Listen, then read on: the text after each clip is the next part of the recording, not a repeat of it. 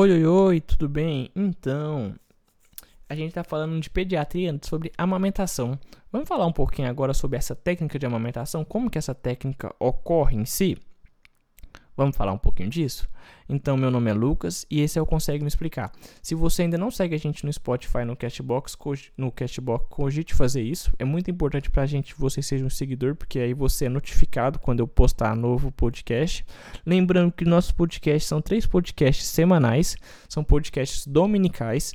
Sai, um sai, do, sai domingo 10 horas, outro 10 e 2 e outro 10 e 4. Lucas, por que você coloca nesses intervalos?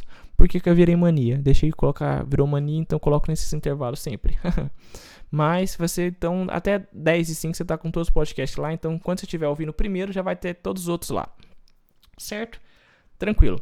Eu tenho os links da Amazon aí embaixo para minhas questões dos, do meu conto e do meu livro de poesia que vai sair em breve. Então, não sei se nesse áudio já saiu, mas se tiver, vai estar o link aí embaixo. Qualquer coisa, dá uma olhada, por favor. Então, vamos falar sobre um pouco sobre a técnica de amamentação. Uma coisa que é muito importante falar na técnica de amamentação é a pega. E como é que a gente tem uma boa pega? E por que tem uma boa pega? Uma boa pega vai ser muito importante porque se o bebê não tiver uma boa pega, ele não vai conseguir se amamentar direito. Ele não conseguindo se amamentar direito, ele não vai conseguir se nutrir de forma adequada, ele não vai conseguir se desenvolver, pegar peso, ter um desenvolvimento melhor para si. Como que é essa técnica de, de pega? A pega boa é o seguinte, o bebê tem que estar com a boca bem aberta, o lábio inferior vai ter que estar tá evertido, ou seja, boquinha de peixe, boquinha de peixe, o lábio tem que estar tá invertido, boca de peixe.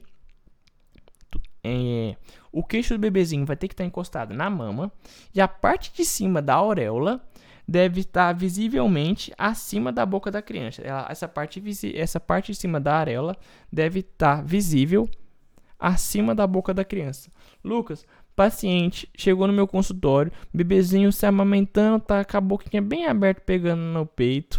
Você percebe o lábio ever, evertido dele, o queixinho encostado na mama. Só que eu não consigo ver a, a, parte, de, a parte superior da auréola, não. Ele tá com uma boa pega? Praticamente. O que, que, você vai fazer? Você vai corrigir essa pega. Em que sentido? Você vai fazer que essa parte de cima da auréola seja visível. A pega totalmente boa é quando segue esses critérios boca bem aberta, queixo encostado na mama, lábio inferior evertido e essa parte de cima da auréola visível. Isso é o que dá uma boa pega.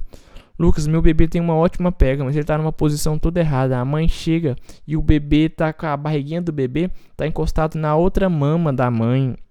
O bebê está como se fosse na horizontal. O corpo do bebê está desalinhado. Ele tá como se ele fosse bambo, ele não tá bem apoiado. E o pescoço dele tá meio que que ele não tá estendido, ele tá ele tá simplesmente apoiado. Essa posição tá correta? Não. Uma boa pega depende também de uma boa posição do seu bebê. Essa boa posição requer alguns critérios. Primeiro, a, essa, mameta, essa aleitamento materno deve ser de frente para a mãe, a, criança deve estar de frente para a mãe. Certo? A barriga do bebê deve estar encostada junto com a barriga da mãe. Lembra que na pega o queixinho do bebê tem que, ter, tem que estar encostado na mama? Agora a barriguinha do bebê tem que estar encostado na barriga da mãe.